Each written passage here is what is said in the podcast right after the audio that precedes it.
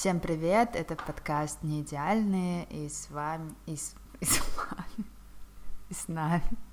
И я Настя Мухина. Всем привет, я Юля Колесова. Привет всем, а и я здесь тоже Саша Лебедева. Эм, я прочитаю, как эм, звучит тема самоидентичность, ощущение и осознание себя, что есть субъектность. Ее принесла Юля, предложила об этом поговорить ты расскажешь, почему, если хочешь, или что ты вкладываешь, чтобы у нас было, типа, общие какие-то определения, может, каждый поделится, как он понимает вообще эти слова для себя. Я вообще давно уже э, цеплялась мысленно за идею, что когда у человека спрашиваешь, кто ты, он всегда отвечает свою какую-то профессиональную область, э, освещает в ответе. Там, я там, СММщик, я еще кто-нибудь. Меня очень это волновало в контексте, что, типа, единственная возможность э, существования — это быть каким-то специалистом. Вот. Другого способа существования у тебя не может быть. Ну, потом меня вроде подопустило немножко, прям сильно меня волновал этот вопрос. На прошлом созвоне, когда ты рассказывала про э, свои новые приключения, так их назовем, в Израиле. мне стало интересно, я поняла, что ты же совсем меняешься, то есть ты совсем отпускаешь какие-то свои старые привычки и, э, ну, именно именно в общем смысле привычки, какие-то жизненные, может быть, даже установки, и как ты живешь, и как ты функционируешь, и, и вдруг все совершенно другое становится.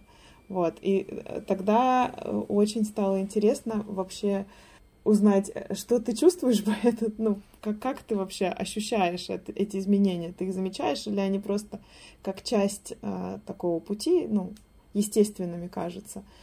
Вот. Ну и плюс на фоне большого количества эмигрировавших друзей и, и знакомых, и тоже, мне кажется, очень ощущение себя у людей меняется из-за места.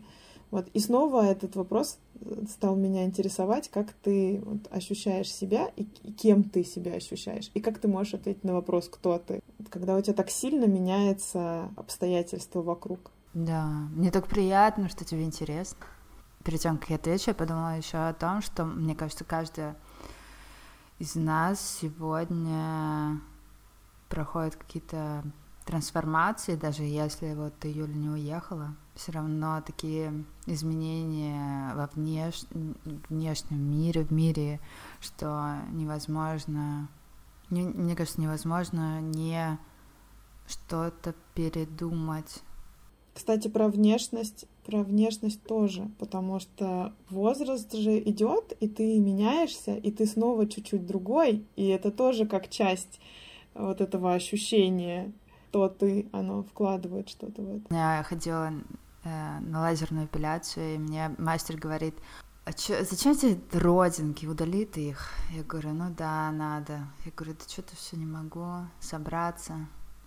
Она говорит, ну, типа, с возрастом они будут хуже у тебя заживать. Я такая, ого. И я поняла, мне вот в сентябре будет 35, и уже, и правда, ну, то есть моя регенерация идет на убыль, раньше возраст казался чем-то таким, ну, вот это ощущение беспечности у меня было, как будто бы я буду жить вечно, где-то, наверное, до, не знаю, ну, до 30 точно, до 32, а сейчас я такая, ой, надо и правда пойти удалить родинки, пока моя регенерация еще, окей. До какого-то момента это было ощущение, что мне хочется становиться старше. Прям вот мне хочется быть взрослее, больше, не знаю, в это вкладывалось, наверное, что-то типа умнее, лучше, самостоятельнее, вот это вот все. А потом в какой-то момент, точнее, граница вот эта, она потеряна, но потом ты уже понимаешь, что на самом деле тебе старше становиться не хочется. То есть тебе там хочется продолжать дальше жить жизнь, развиваться, что-то делать, но вот этот вот э, каждый год отчет э, там с, с праздником, с тем, что тебе все напоминают. То есть у меня просто очень меняется, наверное, отношение к тому, ну, к пониманию к празднику дня рождения, э, как бы, что это, зачем это, почему вообще имеет смысл на него обращать внимание, как бы о чем это. Эм, вот, это, Настя, как раз к твоему э, комментарию про возраст, какие-то изменения.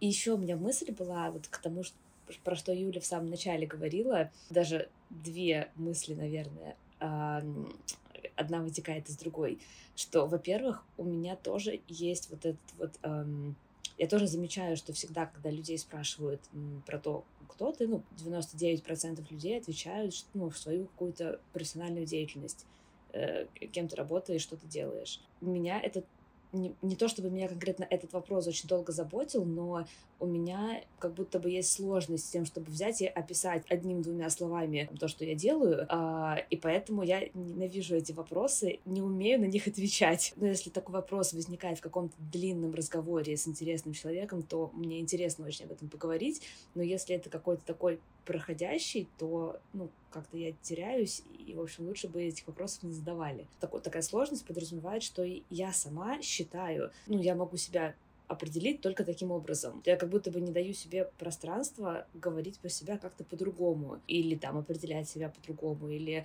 при знакомстве не говорить сразу про профессию или там про какую-то, не знаю, экспертность, экспертизу, а что-нибудь взять и выдать там с другой стороны. И вот здесь я как раз, э, переходя ко второй мысли, я подумала, что эта самость, она составляется из много, многих разных э, элементов. Мы сейчас, когда здоровались с вами, я поняла, что вот, ну, я представилась как Саша Лебедева. Последний раз, когда я в этом подкасте участвовала, это было давно уже, по-моему, пару лет назад. Короче говоря, тогда я еще была Саша Шелокитская. Это тоже, как бы, достаточно большая часть того, что во мне изменилось, что очень сильно повлияло, ну, не знаю, на то, как я вообще себя ощущаю, чувствую. Помню, что вот там после замужества для меня смена фамилии была прям... Мне было сложно к этому привыкнуть. Спустя почти два года я сейчас уже привыкла к тому, что я я представляюсь таким образом, это скорее стало уже моей нормой. Получается, что какой-то такой длительный процесс, что как я там себя могу определить или то, как я себя называю, это не какое-то постоянное состояние или там не какое-то там, несколько слов, которые могут все это дело описать. Это какой-то процесс и постоянные изменения. Это немножко для меня иррациональным кажется, ну типа это просто фамилия, казалось бы, да, но я тоже помню, когда ее меняла, какие-то были странные ощущения, как будто нет того человека, и это какой-то другой человек. А у него что, у этого нового человека нет прошлого? А прошлое того человека можно прилепить к этому человеку? Невозможно рационально как-то объяснить, потому что кажется, что, что за ерунда вообще, что за мысли. И сейчас, когда я нахожу, допустим, какие-то старые документы, где со старой фамилией я такая, а нет больше этого человека, нет больше такого. Вот. Какой-то кризис легкий в этом есть. Как кажется, что это довольно объяснимо, потому что это может не что-то, то можно там взять, потрогать, пощупать, там вот фамилия или имя, это то, как ты привык себя называть там на протяжении многих лет. И, соответственно, на что ты привык откликаться на протяжении там лет, не знаю, месяцев хотя бы. То есть это, по сути, это то, э, что ты чаще всего слышишь вместе там с собой, ну, как бы ассоциируешь с собой максимально. И если внезапно это меняется, то как это значит, что мне надо сейчас срочно тоже бежать, меняться и становиться кем-то другим? Или нет, вроде не надо, можно, можно оставить все там, что, не знаю, мне привычно, дорого и нравится. Мое отношение, то, как я переживала смену фамилии, очень похоже на то, как я переживаю возможно, все какие-то такие трансформации, но иммиграцию в том числе. Э, вот я полтора года, как, как я живу в Израиле. Моя девичья фамилия Ларичева. Мухина — это фамилия от моего бывшего мужа вообще. У меня второй брак, я вышла замуж за израильтянина. Первый раз я фамилию меняла в Петербурге. Это был первый брак, и... Во-первых, во мне был протест, что я должна менять фамилию. Меня это очень триггерило. Еще тогда э, в Едином центре документов в Питере был пакет невеста, назывался. Не жених, а невеста. Меняют права, загран, российский. Ну, то есть э, не нужно ходить отдельно везде это все делать, в разные организации. У меня был протест, что вот мне надо это менять. Я вообще было плевать на фамилию, ну, в плане того, что для меня это не ценность, что, типа, у нас будет одна фамилия, мне все равно. Когда я вышла замуж второй раз, я не меняла уже фамилию, потому что... Но мне очень срочно нужно было оформлять документы э, между э, браками, поэтому я такая, да все равно какая там фамилия, неважно. Потом я увидела в этом большой потенциал. Ну, то есть я как-то с легкостью стала к этому относиться. Я такая, ой, у меня есть возможность сменить имя. И э, мне нравилось сочетание Анастасии Ларичева, а с Мухиной мне больше нравится сочетание Настя Мухина. И я везде пишу Настя Мухина и представляюсь именно Настя Мухина. А, и то есть как будто бы я как актриса какая-то, у меня новый псевдоним. Это какие-то способы смягчить то, что мне было сложно отказаться, пережить этот смен статуса. И пришло, привело к тому, что я сейчас думаю, а может быть я могу выбрать сама себе имя, сама себя назвать. Не родители выбрали имя, причем родители выбрали мне имя, потому что так звали бабушку.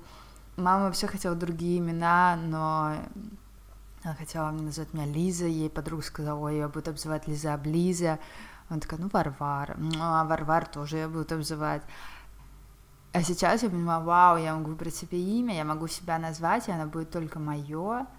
И это какая-то больше свобода внутри. Мне кажется, то же самое что-то происходит со мной относительно гражданства и относительно именно иммиграции. А у тебя нет ощущения, что ты, если его поменяешь, то ты как будто оторвешь все, что было до? То есть вот у меня с фамилией такое было ощущение. Типа как будто это уже не мое становится. Да, я понимаю, о чем ты говоришь. Я думаю, что я проживала это. И это было очень болезненно, и это то, что мне не давало расслабиться здесь и начать как-то впитывать культуру, узнавать, не видеть вот, а здесь не хватает того, всего пятого, десятого, а вот э, там, не знаю, у нас в Петербурге, там, а у нас в Москве, а у нас в России, а у нас такой банк классный, вот это все. Увидеть, что здесь есть, и что здесь, да, можно изменить в лучшую сторону, но не с каким-то агрессивным таким подходом, типа вы все дураки, а вот я сейчас умная приду вам расскажу, а с каким-то более исследовательским, более, более похожим на беседу. Я до конца это сформулировала на днях для себя, когда я поняла, что без той Насти не было бы этой. И вот эта Настя, она взялась ниоткуда, она взялась потому, что была до этого такая, до этого такая, до этого такая.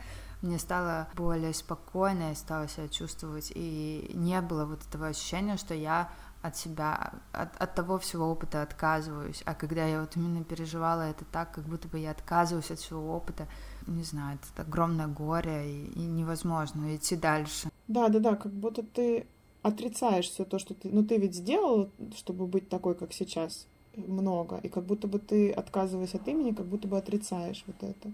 Вот с вопросом э, имен у меня тоже есть какое-то такое немножко двойственное ощущение, что с одной стороны, мне кажется, здорово, да, когда можно выбирать, и условно у ребенка же никогда не спрашивают, как его назвать, там, когда его рождают. А глобально, ну, то есть если ты там вырастаешь, чтобы у тебя была возможность, определяешь себя, в том числе, ну, там, определить, типа, менять имя, если тебе, как бы, это важно и хочется.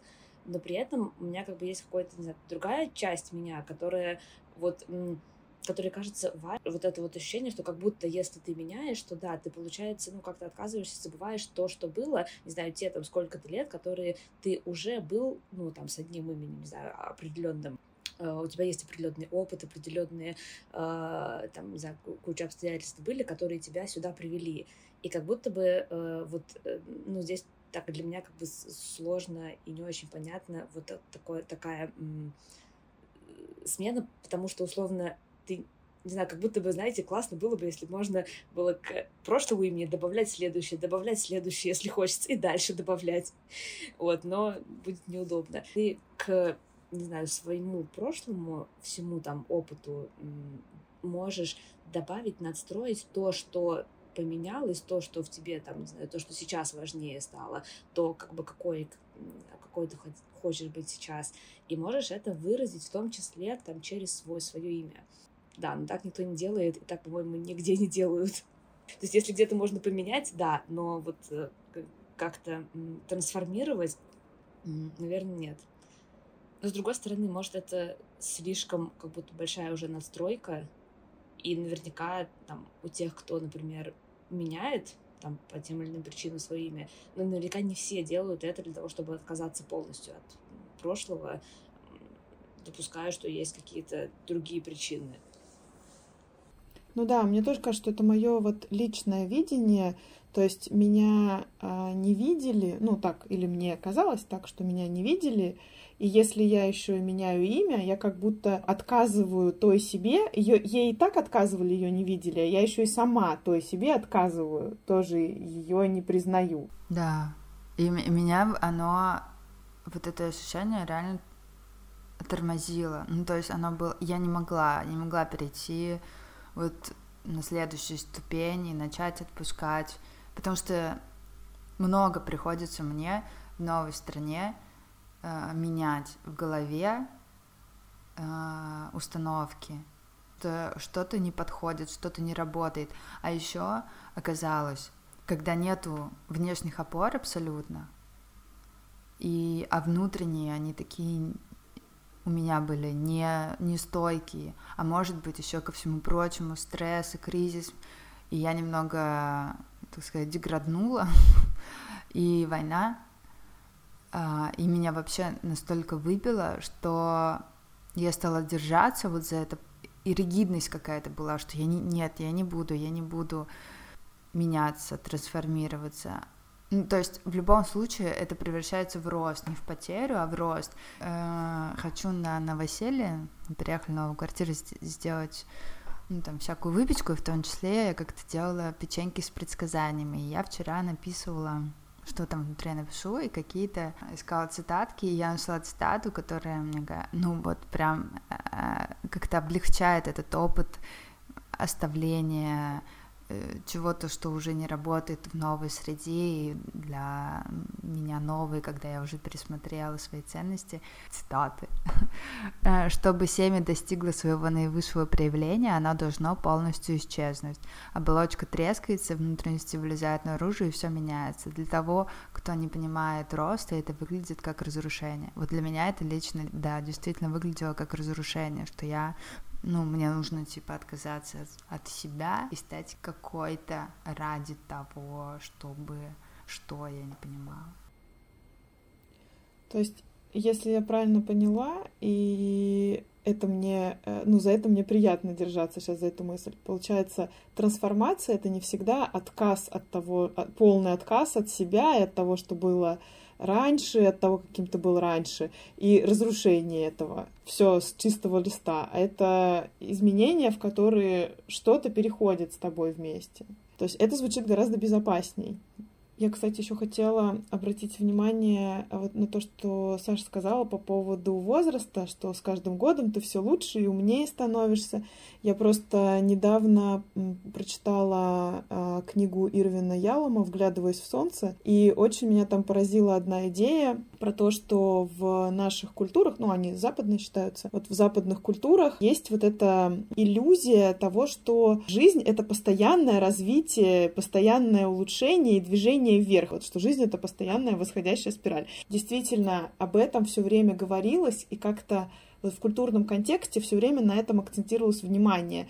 И как-то в школе, и на том, что ну вот развитие, вот это вот, что оно постоянно должно происходить, вот, а на самом деле, на самом деле это не так, то есть э, жизнь это не, не, это не постоянное улучшение, да, она, она не так выглядит, просто мы вот в каком-то таком, ну, плену вот этой идеи находимся, и поэтому иногда попадаем в тяжелое состояние, когда вдруг э, замечаем, что не совпадает то, что происходит с нами, с вот этой вот парадигмой постоянного движения вверх. Слушай, очень интересная эта мысль, и я вот сейчас как-то в продолжении ее думаю, что это даже не то, что это обязательно не так, а то, что это может быть очень по-разному. И там на разных жизненных отрывках тоже может быть по-разному. Получается, что важная штука — это м- иметь возможность, ну вот выйти из этой системы и как-то сказать, что вот, а мне сейчас вот оно не работает, значит, сейчас я там могу пожить по-другому. И условно не при этом не чувствовать себя сразу хуже всех, тех, кто растет, и вот, не знаю, у кого там каждый следующий день лучше предыдущего. Так звучит хорошо, а если такие люди есть вообще. А вот чтобы была возможность как-то внутренне разрешить себе двигаться по-разному, не постоянно вот в, в одном направлении, в быстрее, выше, сильнее. Условно, какие-то метрики своей жизни тоже формулировать разные, в зависимости от того, как бы в каком контексте, в какой там ситуации ты оказываешься. Вот про какую-то такую трансформацию, про изменения, когда речь идет, а, часто как раз, мне кажется, многие в обратную сторону, значит, в обратный конец спектра окунаются, там, где вот если какое-то большое изменение происходит снаружи, значит, все, я теперь с чистого листа живу.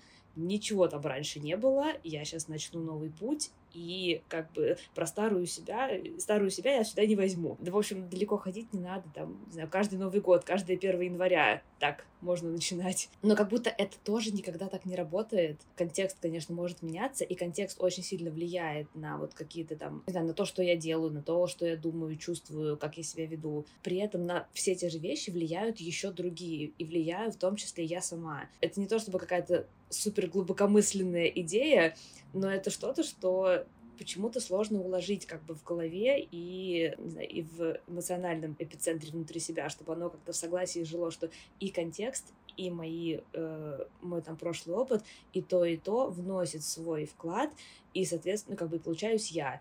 Что, соответственно, с тем же самым контекстом но с другим прошлым опытом получается другой соседний человек, и у него все по-другому работает. И вот это вроде бы довольно очевидно, но почему-то, когда там речь идет про свои проживания, переживания, про то, как-то как, ну, отчасти про то, как себя не, знаю, не обесценивать, а определить и, э, не знаю, поддерживать, то вот это сложно все вместе как-то соединить.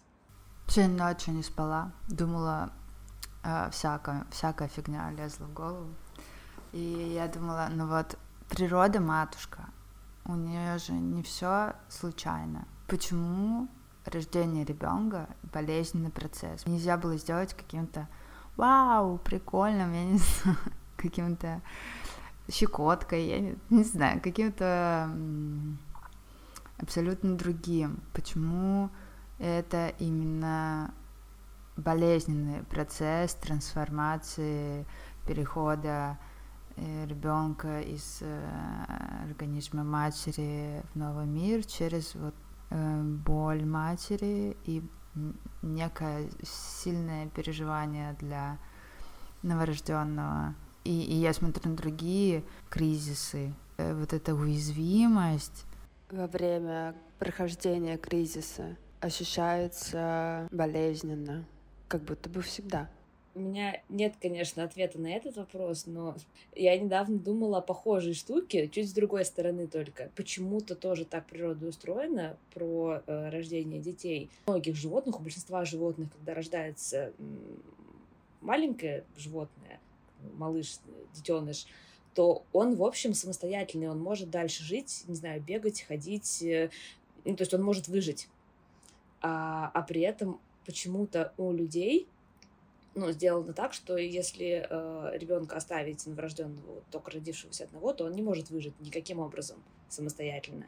То есть он, ну, по сути, он рождается не готовым к жизни, не самостоятельным. И вот мне тоже интересно, почему так сделано. Я уверена, что есть какое-то там объяснение, как минимум теории к тому, почему так происходит, но почему нельзя было наоборот? Ну, потому что есть две стратегии, ну так, глобально в животном мире. И, кстати, по поводу э, беззащитности и у многих млекопитающих так. Ну, мы же относимся к млекопитающим. Но почти все млекопитающие, детеныши, если оставить без матери сразу после рождения, они не выживают. То есть все равно, просто у нас это дольше, у человека дольше этот период занимает времени, но все равно у млекопитающих так устроено. То есть глобально стратегии две.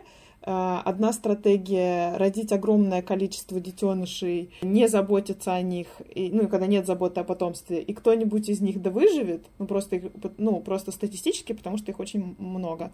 Или вторая стратегия, когда есть забота о потомстве, но рождается меньшее количество детенышей, но благодаря заботе, да, вот все из этого меньшего количества выживают. Соответственно, у нас, у млекопитающих, вот эта стратегия с заботой о потомстве — Просто, э, просто да, просто у человека подольше получается.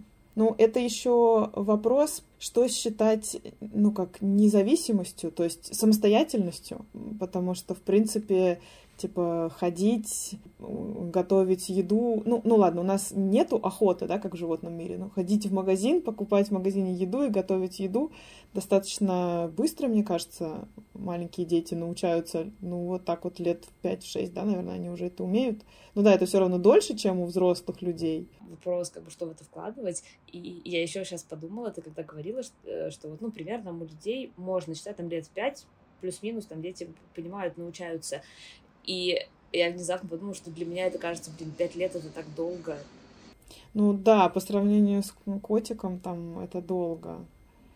Но видишь, это еще зависит от продолжительности жизни, потому что у нас продолжительность жизни сильно больше, да, то есть, в, наверное, в процентном соотношении процент от продолжительности жизни будет приблизительно такой же.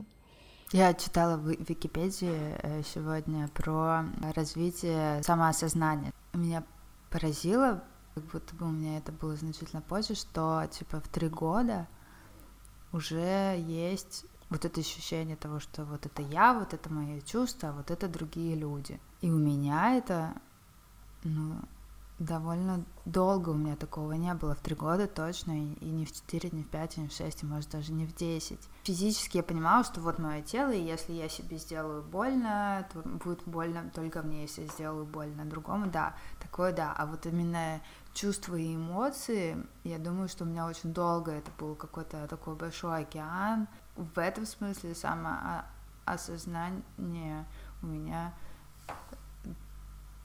не по этому, не по учебнику. Как, как, а как, вы, как вы помните? Вы помните про себя что-то такое? Вот у меня как раз был вопрос в связи с этим к вам. Насколько вы, в принципе, помните как-то себя в детстве, свое вот самоощущение? Потому что у меня ответ будет короткий. Я себя из детства почти не помню. У меня как-то так работает. Я, ну, реально помню уже школу, в смысле, там, среднюю школу, наверное, конец младшей, среднюю. Ну, старшую как-то уже помню. Но до этого у меня прямо, ну, то есть, может быть, какие-то два-три точечных воспоминания есть, но в основном все мои воспоминания, они как будто бы чуть больше воссозданы по тем фотографиям и рассказам, которые я там видела и слышала но вот именно, то есть они устроены не так, как воспоминания, которые у меня есть потом. И мне на самом деле интересно, это как-то это у всех так или нет, бывает по-разному. Я тоже не помню детство вообще. Два, три, четыре, пять. Вообще там пусто, как будто ничего, как будто меня не было, как будто я сразу появилась в 6 лет, ну, с 6 до 7 какие-то отрывочные, ну, более-менее уже помню. И с 7 вот, наверное, я помню. Ну, то есть, естественно, что-то я позабывала уже, но вот там уже без перерывов как бы шло, шло идет уже воспоминание, ну, по крайней мере, так воспринимается. Вот. А до этого даже фотографии и рассказы я все равно вообще ничего не помню. И мне кажется удивительным, и мне очень сложно поверить людям, когда они говорят, вот, я помню там в два года. В смысле? Серьезно? Как? Как? Как это происходит? Вот. При том, что я рано начала разговаривать, ну, по, по рассказам родственников, то есть что-то соображала, то есть мышление у меня работало, но я не запомнила вообще ничего. А, да, и читать я научилась, получается, до того, как я помню. То есть я читать научилась раньше. Я уже умела читать, а воспоминаний у меня этих нету. Mm, блин, как интересно. А у меня вот, может быть, нету каких-то четких воспоминаний, как сейчас, там, я помню, прошлый год или позапрошлый. Может, какие-то точные события, но я могу э, вспомнить ощущения, то есть как я себя ощущала там в 4 года и как и в 10, внутренние ощущения. Я вот по годам у меня есть некий градиент э, э, отличий, как я себя чувствовала в жизни. То есть и в 10 я себя так чувствую, а в 4 так, там, в 13 так. У меня э, я могу проследить это, эти изменения как-то. Но сейчас ты, Саша, сказала про то, что, типа, про воспоминания основываются на рассказах, фотографиях, но, может, у меня это тоже сформировалось, вот как-то, в общем, это тоже повлияло. В моем случае, когда я это говорю, у меня как раз-таки нету воспоминаний ощущений. У меня есть воспоминания картинок, потому что вот я эти фотографии кучу раз пересматривала и кучу раз эти истории слышала. Воспоминаний на уровне каких-то своих ощущений эмоциональных, как мне тогда было, у меня совсем, ну вот у меня именно этого не сохраняется. И я как будто бы, когда вот про это говорю, я скорее, не знаю, смотрю на фотографии, улыбаюсь, ну, значит, нормально все было, мне там все нравилось. То есть примерно на этом уровне. А вот воспоминания, которые как раз-таки, они, может, не очень сильно подробные в плане там фактов, но воспоминания ощущений у меня позже начинаются. И вот там про школу, про старшую школу, уже как раз я помню плюс-минус, как я была, какая я была там, как, каково мне было в те времена. А, и это ощущается больше уже прямо моим. А остальные как будто бы это не столько мои личные, сколько привычная картинка, я бы, наверное, так сказала. И я даже не знаю, если честно, как у меня нет какого-то понимания, хорошо это или плохо. У меня просто долгое время у меня как-то было убеждение, что так всегда и у всех работает, наверное. Ну что там, это же детство было, слишком далеко помнить. А потом, да, оказалось, что, ну, бывает, видимо, по-разному. А и как ты себя ощущала в четыре года? Я вообще не могу представить лучше, чем в три. Вот я помню, что я уже больше говорила, то есть я могла поговорить больше, не боялась говорить, но боялась сверстников, я помню, очень, коммуникации со сверстниками. Слушала, очень много я слушала взрослых, и на, на этом какие-то э, восприятия мира какое-то было такое появлялось из, из информации извне, вот я помню яркий день в садике, когда по телевизору показывали «Лебединое озеро», и не было мультиков, и мы сокрушались, что нету мультиков, и ничего не показывают. И я думаю, что мне было как раз 3-4 года. Ну, как я себя чувствую, очень тревожно. Помню, много тревоги, оно такое яркое ощущение. Полегче, какие-то такие воспоминания теплые, спокойные тоже являются. Но это такие пятна, нельзя сказать, что я прям все помню. Вот год-два я помню только неприятное, несколько неприятных событий. Возможно, тогда жесткий диск писал только баги, или которые нужно было обязательно запомнить. Я, кстати, про тревожность тоже помню. Ну, то есть с шести это только у меня есть воспоминания, но я тоже помню, и я абсолютно уверена, что вот будучи взрослой, мне намного лучше, чем э, будучи вот тогда в детстве, когда люди говорят, вот, детство прекрасно. Не, вообще нет. Вот у меня не так это работает. Там же тебе ничего нельзя, ты никогда не прав, и, и вот это очень неприятно в принципе, детские воспоминания, вот эти вот ощущения, они остаются и запоминаются, когда тебе в детстве ну, как бы показывают и отражают вот те самые твои чувства. Тебе говорят, ты вот это чувствуешь. И ты, поскольку в детстве ты еще не знаешь, и ты такой, а, окей, ну, значит, я это чувствую, значит, у меня там закладывается вот эта галочка, записывается, как вот Настя говорит, на жесткий диск.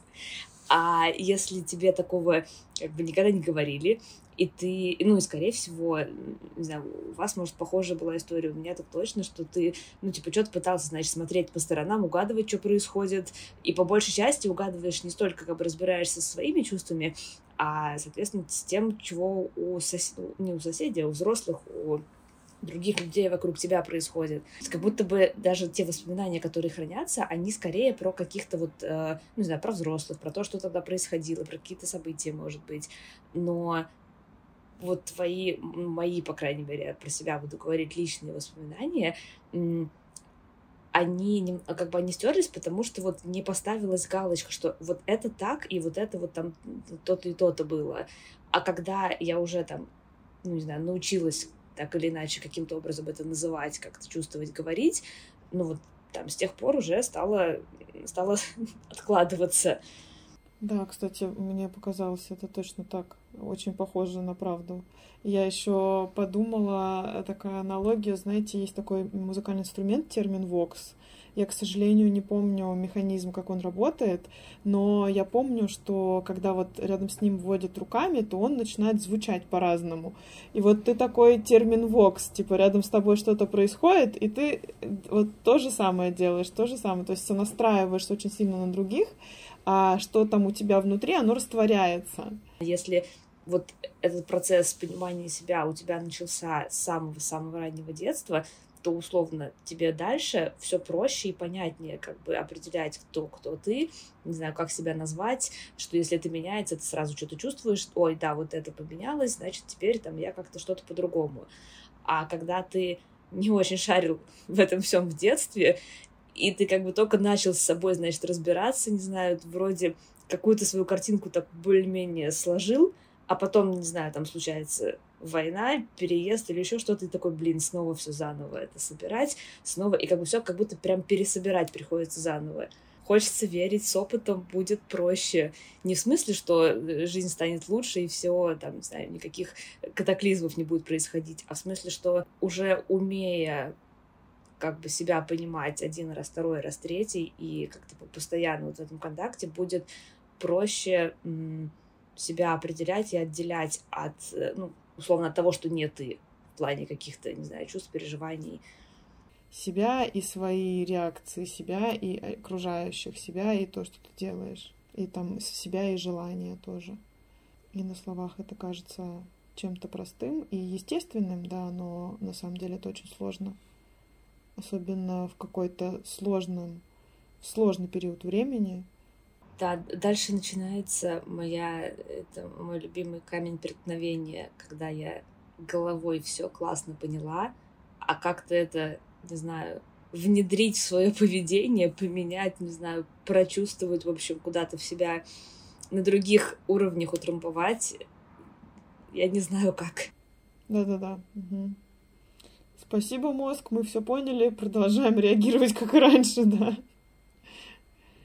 с подросткового возраста, там, плюс 10 лет, я вообще жила в этой парадигме, да-да-да, вы все классно говорите, но, типа, я, я, лучше, я лучше знаю, или какие-то вот мои привычные штуки. Вот это недоверие, мне кажется, мое к миру, детское, оно очень сильно повлияло на то, что я не впускала какие-то изменения и вообще ну, к чему-то прислушивалась извне, чему я могла научиться и увидеть, что вот, а вот здесь вот, может быть, стоит поменять поведение или мировоззрение, или, или вообще подумать о том, что что-то стоит менять. И, или подумать о том, что меняться это ок, нормально. Как-то было очень важно все время сохранять то, что есть, и оно было такое устойчивое, и вот эти мысли, да-да-да, вот вы все говорите, говорите, но никто этого не делает. Я сейчас вспомнила, на самом деле у меня, в принципе, есть большая сложность с тем, чтобы как-то меняться, ну, чтобы разрешать себе меняться, потому что вот сколько, не знаю, как-то я, в общем, очень сильно впитала из детства, что ну, типа, если ты что-то сказал, значит, все, теперь так и надо. Если ты, не знаю, озвучил свое желание, значит, типа, теперь надо его продолжать хотеть и, и достигать. И если ты, не знаю, кому-нибудь что-нибудь пообещал, то как бы все, вариантов нет, надо делать. Если, ну, то есть вот это вот э, причинно-следственная связь, и в каких-то случаях это правда классно, здорово, когда ты умеешь, ну, когда ты не совсем во все стороны распыляешься, но с другой стороны, когда это очень жестко как-то в тебя значит, помещено, ну, в моем случае не оставляет вообще возможности на поменять свое мнение, не знаю, поменять свое желание, поменять там что угодно. У меня это, я просто ну, тоже размышляла так об этом и заметила, что у меня как бы следующий этап это стало то, что я просто не озвучиваю то, что мне нравится, то, чего хочется. Я как бы не говорю, потому что, а вдруг это там не навсегда? А что я сейчас возьму, всем скажу и, и, и все. И получается, что ты как бы все это как-то в себе копишь, и нет возможности, не знаю, обсудить, переговорить как-то, посмотреть с разных сторон, э, ну и поменять, если что. И вот это прям у меня такой, не могу, ну как бы я сейчас уже не совсем там, я как-то учусь, если что, менять свое отношение и не чувствовать себя за это виноватой во всех случаях.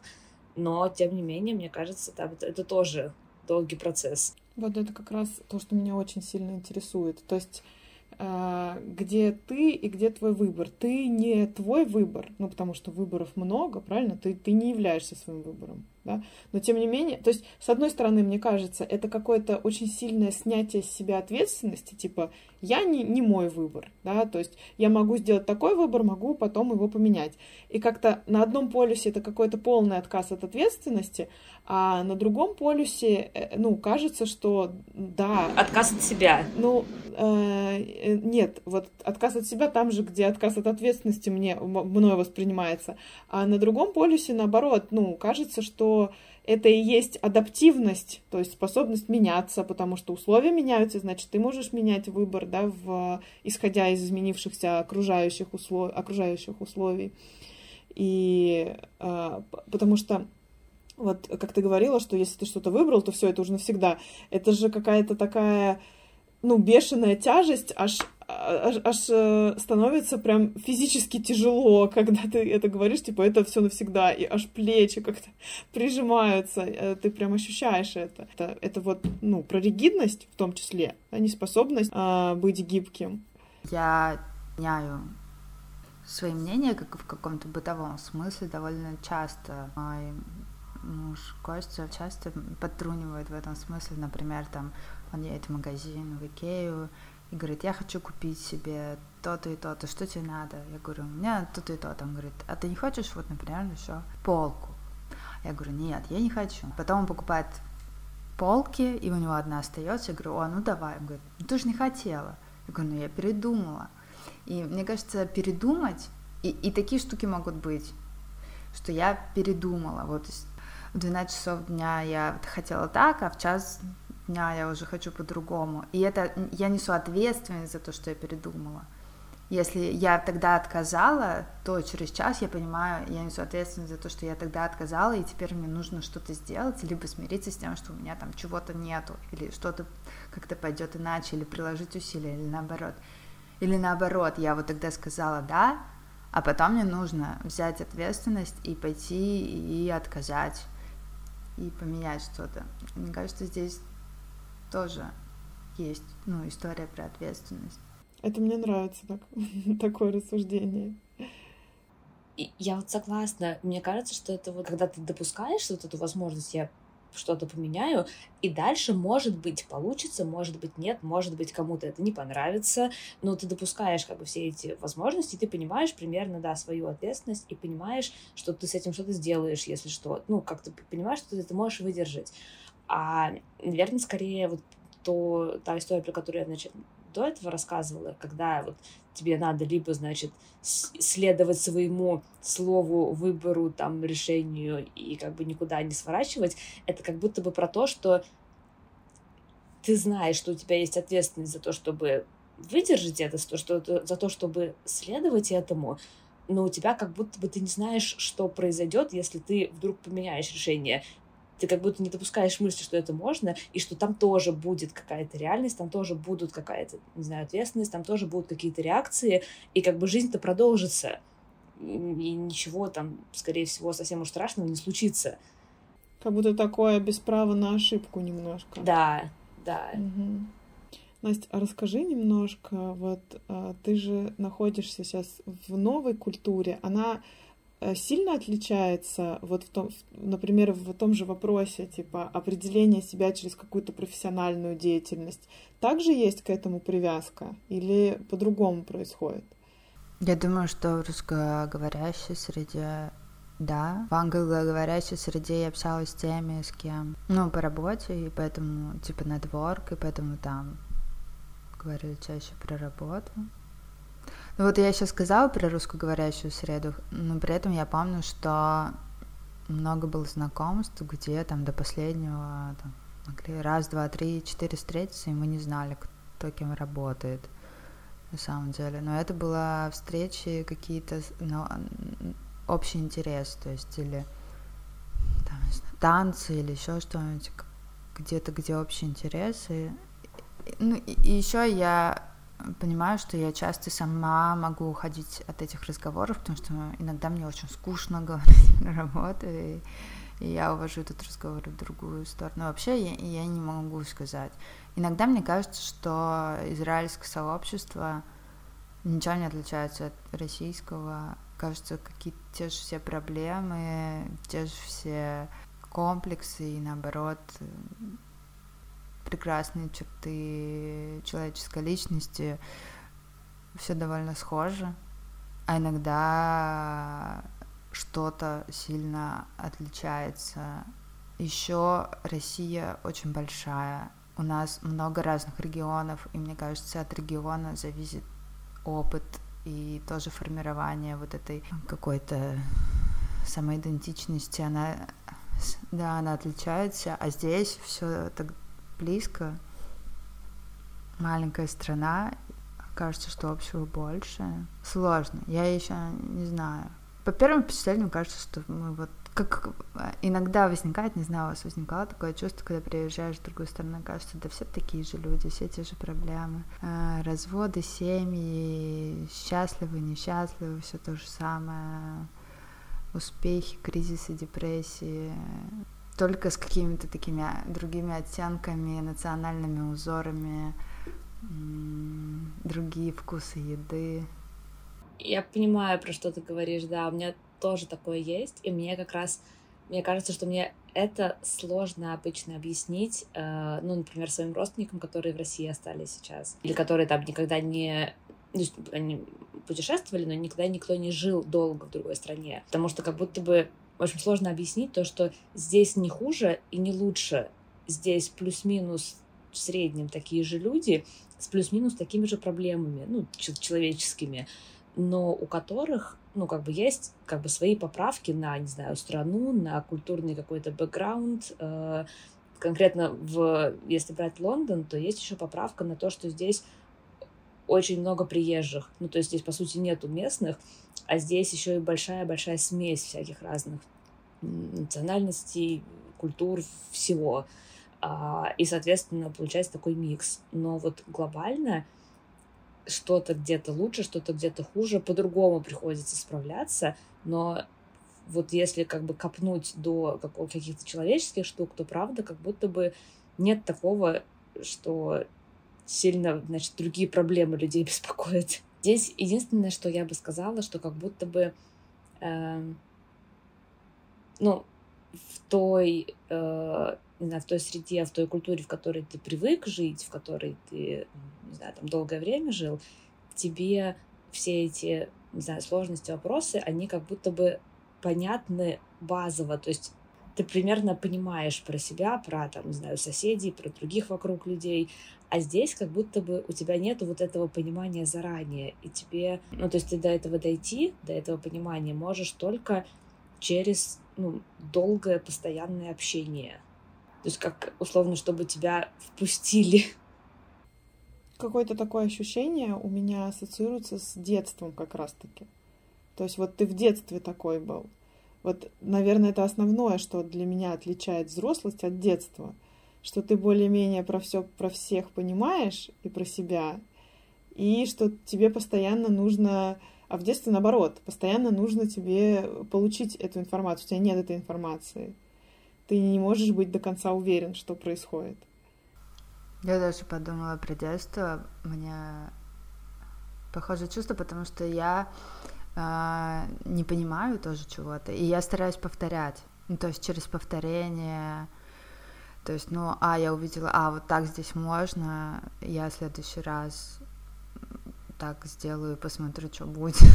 а, здесь болтают с бомжами, ведут беседы. Ой, я тоже в следующий раз со мной бомж заговорит, поболтаю. Мне кажется, в Питере, в Питере тоже так делают, нет? Блин, давно бомжей там не видела. Просто. Я последний раз бомжей видела, когда в универе училась. Мне потом бомжи что-то не встречались. Вот, а здесь, а здесь я боялась бомжей просто. А, а я вот здесь заметила, что в общем, британцы привыкшие и как бы у них считается нормой все планировать заранее и как бы прям, ну, и не переживать. То есть у них есть планы долгоиграющие, типа на 10 лет вперед, на 15, на 20, вот, вот все это. И у них примерно, то есть у них у всех как будто бы мышление такое, что они примерно понимают, как будет устроен мир в то время, и они могут как-то там строить свои планы. И тут, значит, мы такие, у которых за последние два года планирование сузилось до, ну, там, месяца примерно. И это просто, это, это очень ощущается, и как будто это тоже про, ну, не знаю, про предыдущий опыт, потому что вот, ну, у них глобально в Британии, мне кажется, реально ничего, то есть будет неправильно сказать, что у них ничего не менялось там за последние несколько сот лет, но у них эти изменения плюс-минус поступательные были. И вот так, чтобы прямо жизнь, не знаю, каждого местного жителя, не знаю, в каждом поколении переворачивалась с ног на голову, такого не было, это правда. И в этом смысле, ну вот если ты, не знаю, разговариваешь с кем-то из, ну, с кем-то, кто здесь родился, то у него плюс-минус есть понимание, вот, не знаю, как там жили его родители, как он хочет жить там прям до конца, не знаю, в старости, какой там плюс-минус у него есть, не знаю, мысли, идеи, планы, что, что делать, куда вложиться, не знаю, на там 30 лет или на 50 лет брать ипотеку и всякие вот эти вещи. И это то, что мне прям вообще пока недоступно, я, я не могу понять, как вот... Э, даже, ну, сейчас мы как-то обсуждали все эти вопросы ипотечные здесь, и как вообще можно думать и предполагать, планировать свою жизнь на 30 лет вперед, на 50 лет вперед. И в этом смысле это вот то, что мне, ну, отчасти хочется учиться делать с поправкой на то, что все меняется, но тем не менее хотя бы ту часть, которая как-то зависит от меня, от моих э, идей, желаний и всего остального, это, наверное, важно. При этом нет ощущения, что они заложники этого плана. То есть они свободны в изменении траектории? Э, слушай, хороший вопрос. Если честно, я об этом не думала. Среди молодежи, мне кажется, нет такого ощущения, что вот они прям за них все придумано, у них так и будет. Есть ощущение такой свободы. Но, возможно, у этого есть обратная сторона, что, как сказать, они не особо задумываются о том, от чего можно как-то еще по-другому. Э, ну, то есть как будто не то, чтобы они прям чувствуют себя заложниками, что им в этом некомфортно, а скорее, что, ну вот, не знаю, всегда так было, и всегда так будет, и все. И как бы и вроде бы хорошо в этом. Но здесь, наверное, тоже очень будет зависеть от там, конкретного человека, потому что думаю, что по-разному бывает.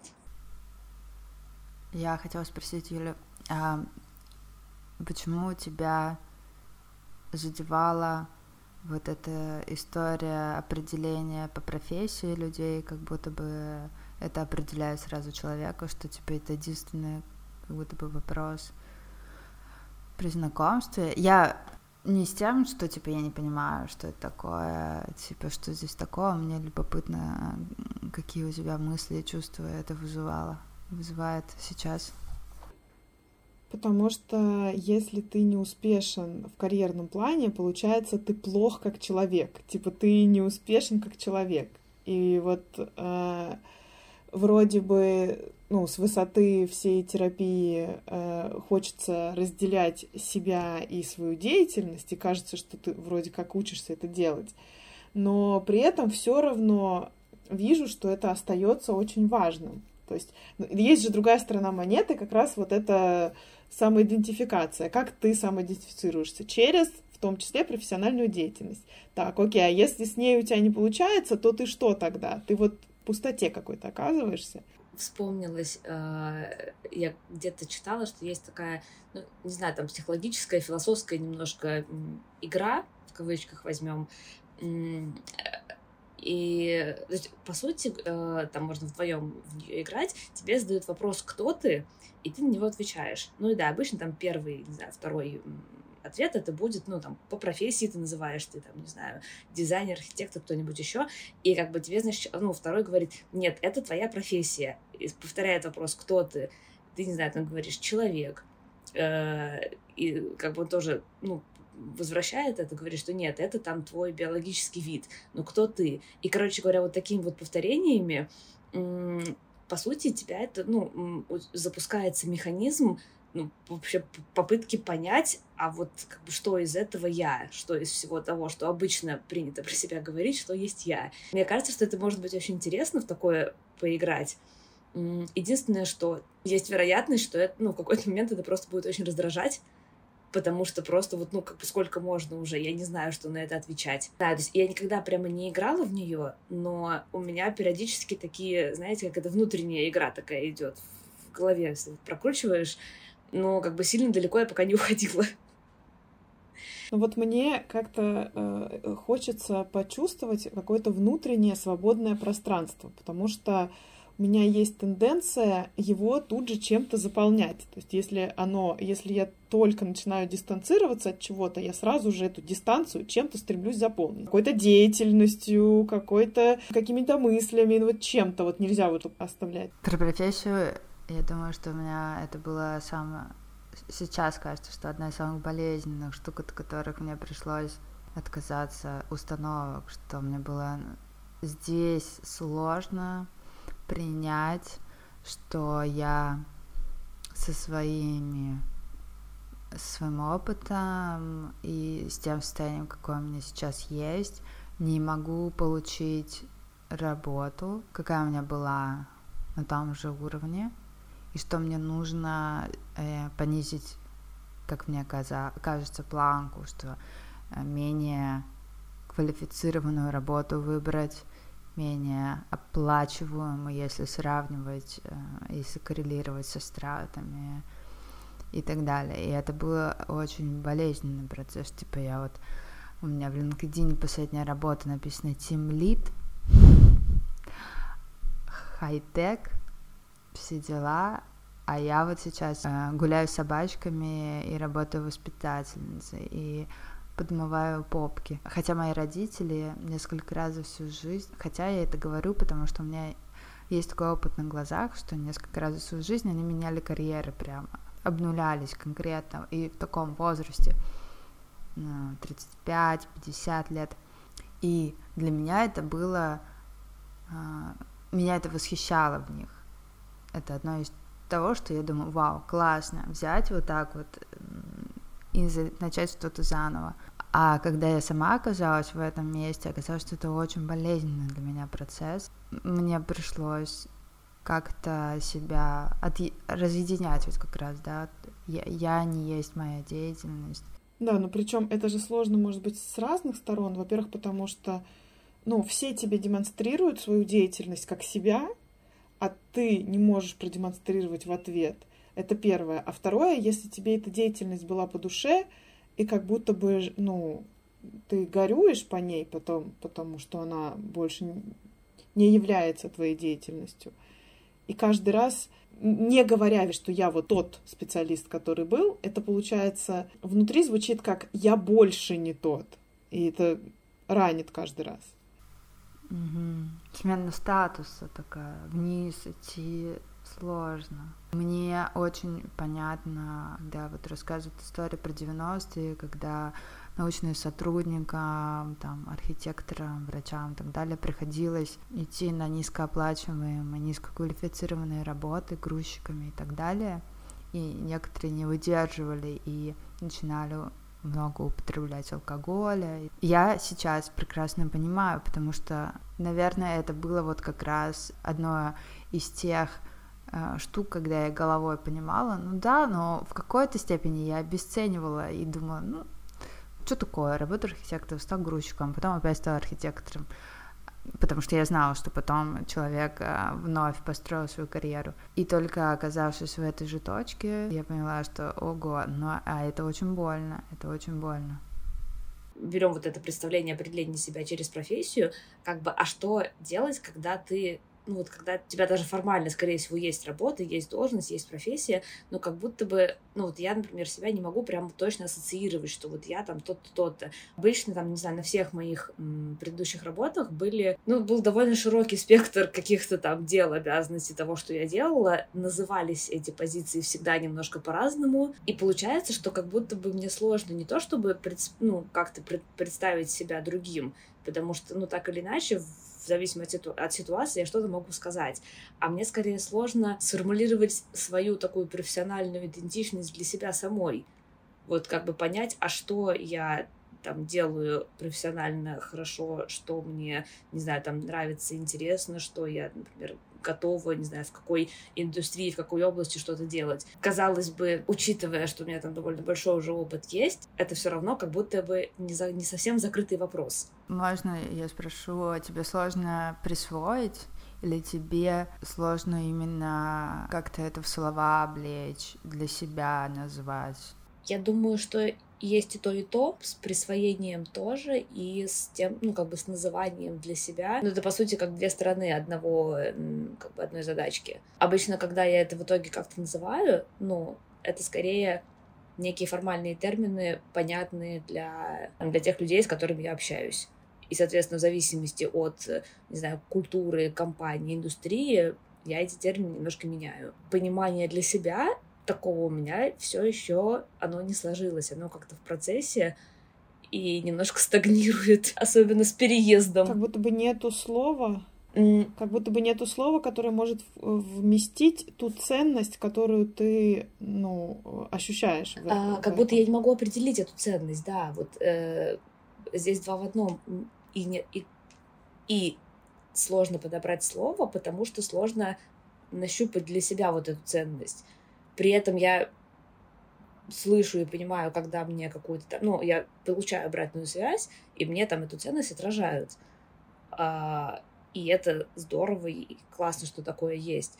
Но как будто это этого недостаточно для того, чтобы я сама полностью что-то поняла, сформулировала, да разобралась как-то.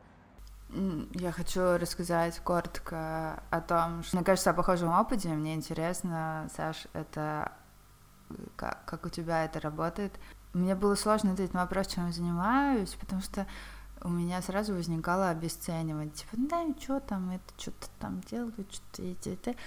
И я отвечала, что я ничего не делаю, хотя у меня было там куча разных проектов, может быть, какие-то а, не приносили на тот момент деньги, но я, правда, много делала. Я заметила, что даже когда у меня появилась работа официальная здесь, с, с налогообложением, там, счетом банки, все равно стеснялась и дистанцировалась от этой профессии, и не потому, что она какая-то такая стыдная, а вот как-то, ну, что там это я, ну, какое-то принижение себя было, и я стала при знакомстве, если я оказываюсь в компании, я стала вот идти в этот страх, я стала говорить все, что я делаю. Это было очень долго, и люди уставали, я видела иногда, но как будто бы, когда я это проговаривала, это становилось более реальным, это не, не становилось, у меня не стало меньше стеснения и какой-то вот этой зажатости, пока я типа для себя не нашла еще способ перестать себя обесценивать в этом месте. Да, слушай, мне кажется, у меня похожие ну, похожая история, похожие чувства. И еще вот ты сейчас так рассказываешь, я подумала, что у меня бывает периодически такое, что когда я, ну, когда я про что-то там такое про себя рассказываю в, знаю, среди людей, в сообществе людей, которые плюс-минус хотя бы край муха слышали про то, что такое терапия, как разговаривать не обесценивающе и как-то слушать собеседника и, и вот все в этом духе уважительно. А, это получается одна история, получается, ну, обычно довольно интересный разговор. А когда и если я оказываюсь в какой-то ну, не знаю, новой компании случайной или там какой-то рабочий, полурабочий нетворк. Ну, короче, там, где ты не знаешь, что за люди будут, откуда они взялись, там, какой у них бэкграунд. Правда, довольно частая история, что ты натыкаешься на то, что, ой, да что это за проект такой непонятный, вот у нас тут, я не знаю, мы тут миллионами ворочаем, у нас тут, не знаю, одни компании продаем, другие покупаем, и, и там скоро весь мир, не знаю, завоюем весь рынок. То есть вот на, на таком уровне разговоры. Но получается, что это а, такая уязвимая позиция, и в таком э, сообществе, как бы в такой среде, сложно, с одной стороны, как-то доказывать, э, там вот через эту уязвимость э, идти и объяснять, что к чему, а с другой стороны, наверное, я особо не вижу в этом смысла. Ну, то есть имеет смысл что-то пытаться, не знаю, объяснить себе и другим, когда как бы другая сторона хочет и готова слушать. Ну, вот у меня было просто несколько раз, когда я в, раска... Э, ну, в ответ, в отклик на рассказ про какие-то свои свой опыт, там, не знаю, проекты и так далее, ну, получала какую-то похожую реакцию. И не могу сказать, что это как-то слишком сильно на меня внутренне повлияло, но как будто бы каждый, каждая такая реакция, она, как сказать, снижает вероятность того, что я захочу рассказывать в новом сообществе об этом. Потому что вот, ну, я не знаю, как получится. И это такая, наверное, штука, от которой совсем застраховаться не очень есть возможность. Наверное, стоит идти как бы со стороны какого-то отращивания вот этой э, внутренних таких внутренней устойчивости. Ну, мне кажется, это абсолютно нормальная история, что если тебе не хочется рассказывать, э, то ты не должна рассказывать. И э, если ты чувствуешь, что это очень много забирает у тебя силы, ничего не дает взамен, это ненужное общение реально. Ну, если оно... Я заметила для себя новую грань в этом рассказе про себя, что это может быть как такой маркер для меня, вот я рассказываю про себя, и если человеку что-то откликается, он такой, о, и у нас возникает, или наоборот, он мне что-то рассказывает про себя, и у меня какой-то отклик, искренний интерес, любопытство, и возникает дальше беседа, как будто бы мы в темноте, типа, прикладываемся пазлами, сойдемся, не сойдемся, для того, чтобы возникло что-то новое, типа, когда не сходится, ну, окей идем дальше. Но тут нужно иметь, да, внутреннюю устойчивость, э, которой мне самой, мне кажется, очень часто не хватает, и принятие того, что я могу быть неинтересна, я могу быть неинтересна кому-то так же, как мне кто-то будет да, неинтересен. Да, но это же не значит, что ты объективно неинтересна, да, вот как раз о том, что ты говоришь, неинтересно кому-то, это вот как раз да, то самое конечно. разделение, да, а не, чтобы не падать вот в эту катастрофу, типа, я неинтересный, и сразу себя так определять через отражение какого-то случайного человека, да. Да, неинтересна моя деятельность, неинтересны мои слова, да. Ну, и, типа, неинтересны просто ему, вот, или ей. Да, неинтересны ему. конкретному человеку, потому что для меня это очень важная история. Да, да, не, не обобщ... Важная не поправка, конечно. которую прям как бы себе, ну, как добавку в конце каждой фразы после неинтересно. Да, и еще неинтересный кому-то, это не значит плохой, это не значит какой-то не такой, э, это не значит, что ты сразу будешь исключен, типа, из э, какого-то безопасного сообщества. Для меня было любопытно увидеть, что я одинаково могу переживать болезненно, как то, что когда я что-то рассказываю, и человеку неинтересно в этот момент, и равносильно я могу переживать также болезненно, когда я вот, типа, хотела познакомиться с этим человеком, а он мне начинает что-то рассказывать, и я такая, мне вообще так неинтересно. Я... Такое разочарование, потому что у меня были какие-то предубеждения на этот счет, и я такая, блин, и вообще такая... Да, обратная сторона этого тоже есть, ну, что там мне тоже далеко не все и не всегда бывает интересно и откликается, и кажется классным, и, не знаю, хочется вписаться. Ну, э, это отчасти сложно, но мне кажется важно каким-то ну, спокойным образом доносить, не говоря, что ну ты вообще ужасный, неинтересный и, все. А вот это транслировать в том числе это разделение. Что если там мне не откликается, не знаю, чья-то идея стартапа, условно скажем, то это как бы еще совсем не значит, что мне там с этим человеком не хочется общаться на какие-то другие темы. Я еще хотела э, посмотреть с той стороны вот на самость, вот я сам и самоощущение, э, я э, существую там, да, только когда я полезный, только когда я что-то делаю полезное.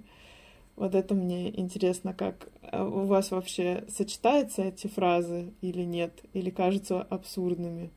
Сочетаются и идут рядом друг с другом уже долгие годы, и, и я их медленно и усиленно разделяю. Так, у тебя есть какие-нибудь секретики для разделения?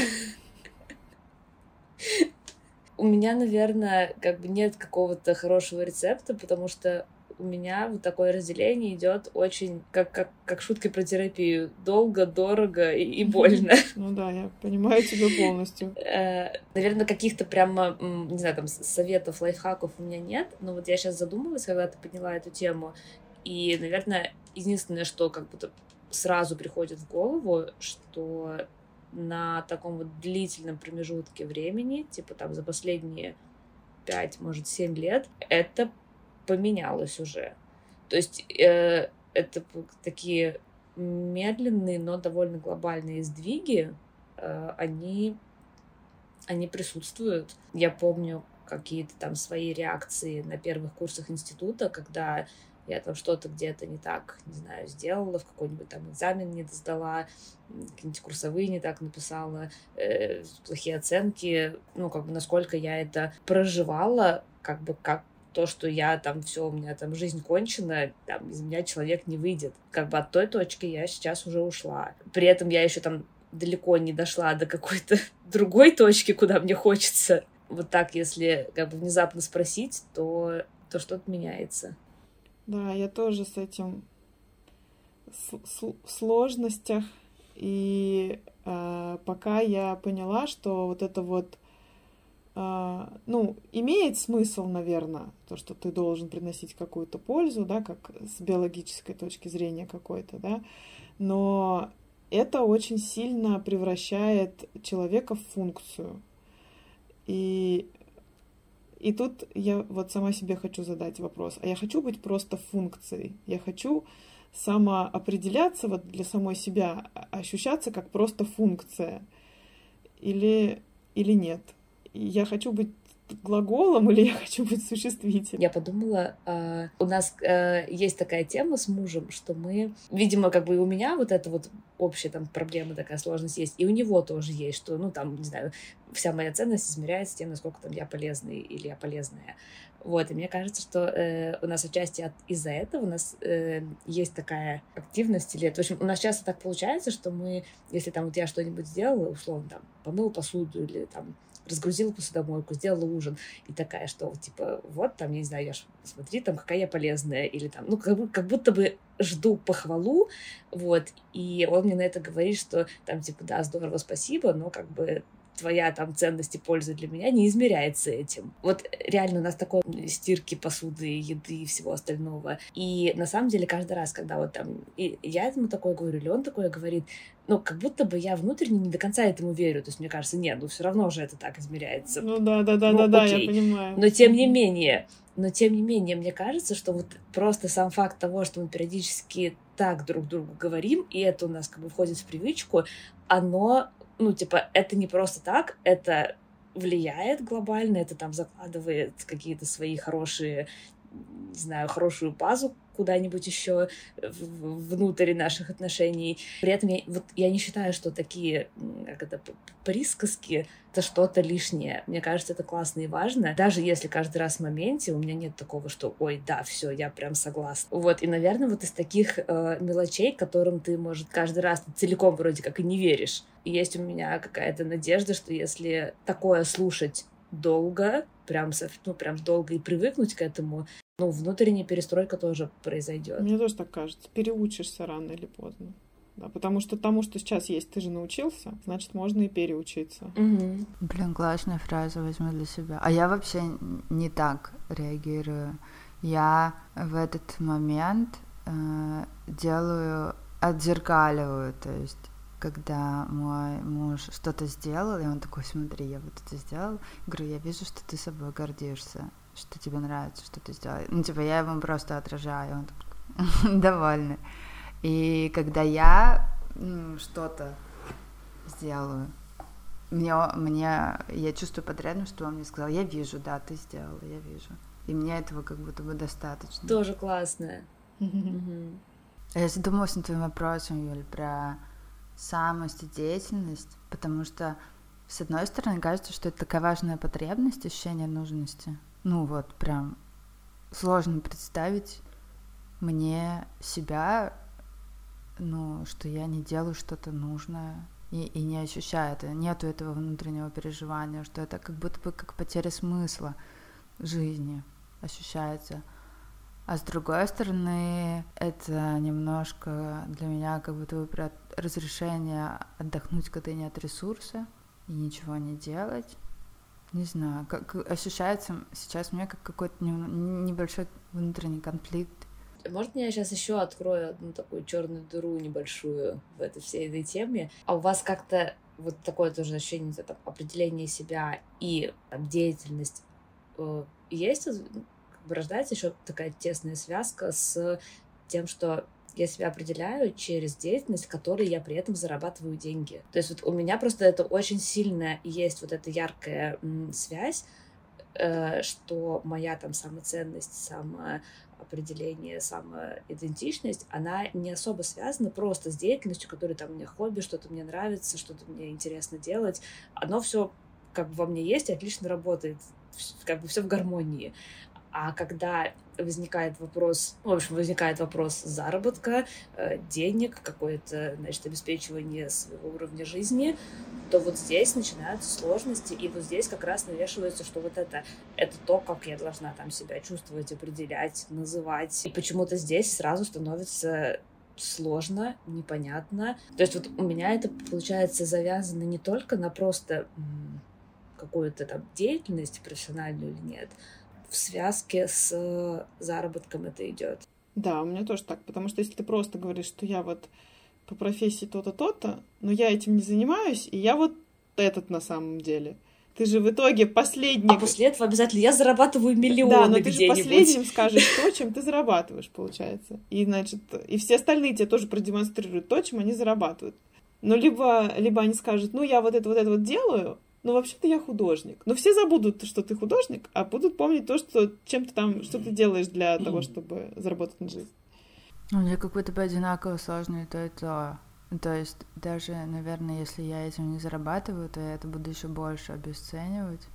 И я стала чаще тоже про это говорить, хотя внутренне мне очень тяжело, я чувствую, как у меня горло дрожит внутри такое неприятное ощущение в животе, рассказывать про проекты, которые я не зарабатываю деньги, и то, что мне нравится делать.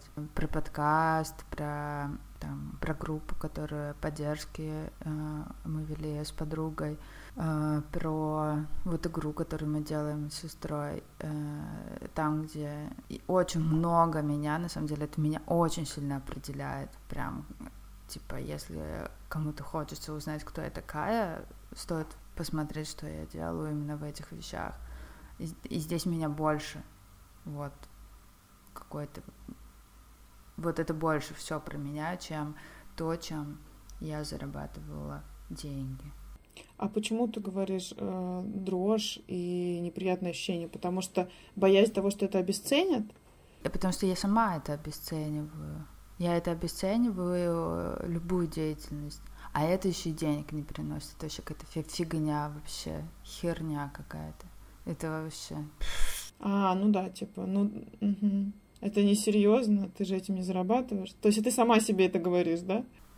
Да, да, да, я сама себе это говорю, и это... Класс. Да, добавляет обесценивание, да. То есть отсутствие денег добавляет еще. Как ты плохо, да, думаешь про своего собеседника, если вперед, чем он скажет, ты уже считаешь, что он, э, да, ну, расценит это как бесполезную деятельность, так как она не приносит денег.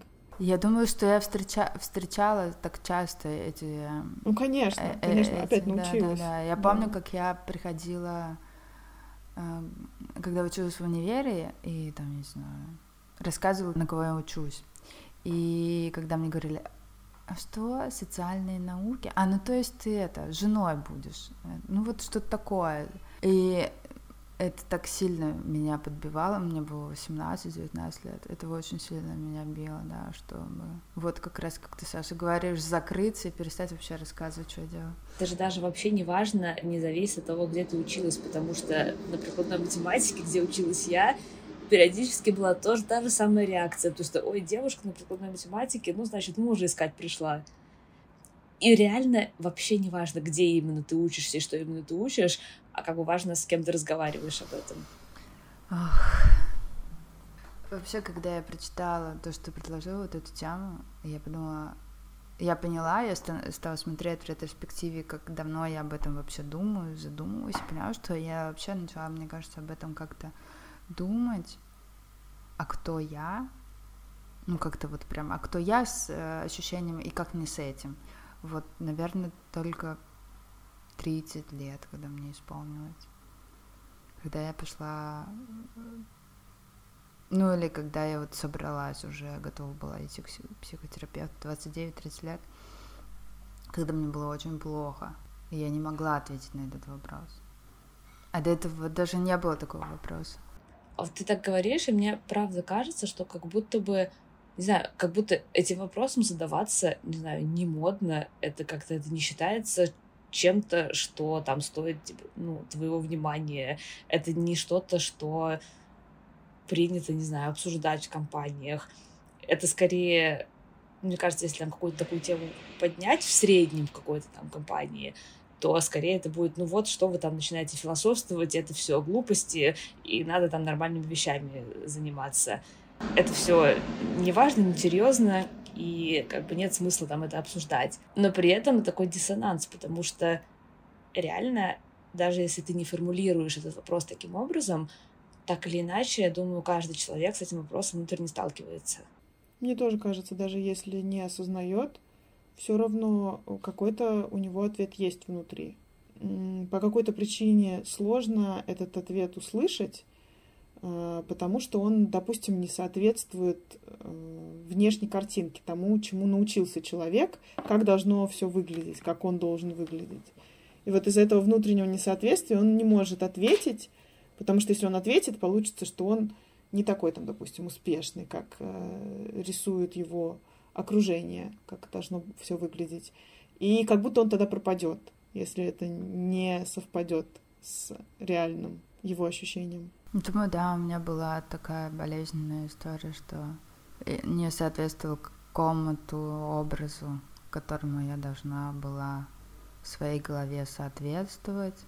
Я вот помню, что болезненно было э, вот само вот это ощущение, что как будто бы должен какой-то быть четкий ответ «я такая-то». И из этого понятно, что я хочу делать. А у меня четкого ответа внутри не было. И это меня так фрустрировало. И просто, что типа, ну вот все знают, кто они такие, что хотят, а я нет, я, я, я вообще душе не ебу, не понимаю это прям у меня тоже очень похожее чувство, и у меня всегда еще было ощущение, что, значит, со всем этим своим сложным миром не вписываюсь в нормальные тусовки, где все все знают про себя, где у всех все как бы хорошо, и там не возникает таких вопросов. И, не знаю, там интерес, всем интереснее какие-то более простые темы обсудить. А я тут, значит, либо вот с такими какими-то глубокомысленными, не знаю, вопросами, которые, на которых, по сути, не существует ответов правильных. Ну, вот со временем так или иначе оказывается, что когда я с кем-то говорю не там в формате каких-то больших, не знаю, разговоров на много человек, тусовочных форматов, а именно там, ну, один на один или там вот втроем с кем-нибудь, и разговор как-то хорошо идет, интересно, как бы начинает идти чуть глубже, чем там о погоде, то в общем, ни разу не оказывалось, что я встречаю человека, который максимально точно и детально знает, кто он, что он, чего он хочет, и у которого прям ни одного вопросика нету. И, и как бы все про себя э, решил, и все... Ну, не знаю, в общем-то, как все, как, как и я тоже, боятся с такими вопросами выходить на какое-то там большое количество людей. Но как будто бы условный вот вопрос о том, кто я, это же что-то, что только я могу понять про себя, что-то, что только я могу, не знаю, решить, на что, на что только я могу найти ответ. Поэтому вроде как не стоит это особо обсуждать и много там с кем разговаривать на этот счет. И вот ну, как такая одна логика. Но с другой стороны, можно найти ответ, понятное дело, самостоятельно, но только через какое-то взаимодействие с миром, там, с людьми, с, ну, через какое-то отражение реальности. Да, отражение реальности. Я думаю, мое ощущение вот это болезненное было связано с тем, что оно было очень детским, тем, что типа я должна вот э, раз и навсегда определиться, кто я. И оно такое ригидное э, и черно-белое, то есть либо так, либо так, либо гетеросексуал, либо гомосексуал, в серединке ничего нет, э, либо в Христа веришь, либо Будду, либо зеленые носишь, либо красные. И когда стало получаться видеть мир куда сложнее, когда вот это кто я перестала быть одним большим таким условным кругом, шаром, а разбилась на много би бисеринок, э, бусинок, и которые еще и перетекают в зависимости от времени, года, настроения, ресурса, обстоятельств и так далее, то так, то сяк, то вот так, и там еще разные конструкции, э, такие вот внутренние какие-то узоры снежинок, как-то стало проще мне с этим быть, что вот сегодня я такая, а через секунду такая, и это нормально. А через секунду я не знаю, кто я а потом опять знаю. Я чувствую благодарность за то, что Юля, ты э, предложила поговорить об этом. Ты, Саша, присоединилась. Я вообще не знала, что, что из этого все получится. Было дико любопытно, но ощущалось как большой сюрприз. Чувствую загруз сильный. Мы что-то как-то мало шутили. Обычно мы больше шутим на подкастах. Вот. И благодарна, что вы разделили, потому что это сложная для меня тема, и мне важно про нее говорить. Когда я про нее говорю, как-то чуть-чуть становится, чуть-чуть тучи рассеиваются, чуть-чуть становится легче. Я скорее сейчас чувствую себя похоже на то, что Юля говорит. У меня тоже такой немножко загруз внутренний, но скорее как такой загруз, который вызывает интерес. Хочется вернуться к каким-то мыслям того, что мы обсуждали, подумать. И еще мне хочется вторую серию, потому что мне кажется, что много чего не обсудили. На самом деле, правда, Юль, спасибо за, за, за эту тему, за то, что подняла потому что у меня, ну, я сама много возвращаюсь к, к таким вопросам, я мало с кем их обсуждаю. И в этом плане очень классно и ценно, когда можно вот так просто на такую тему взять, созвониться и поговорить, и обсудить, и получить какое-то отражение мысли, отражение реальности от вас, и пойти думать дальше. Мне очень хочется побыстрее смонтировать и послушать, о чем мы говорили, что вообще получился за коктейль из этих мыслей. Еще что Юля, ты сказала, что тебе, ну, и ты, Саша, отметил, что сложно про это. В это идти, э, я вот только на, на записи подкаста это для себя тоже отметил, что мне в эту тему сложно идти одной, и что, типа, вместе не так страшно мне быть, э, говорить про это, думать про это, начинать думать про это. У нас с тобою был апрель, и в любви но, увы, пролетел желтый лист По бульварам Москвы 3 сентября Я календарь, я календарь, я календарь, я календарь, я календарь, я календарь. Но почему, но почему, но почему но почему, но почему, но почему Расстаться все же нам пришлось? Ведь было все у нас всерьез 2 сентября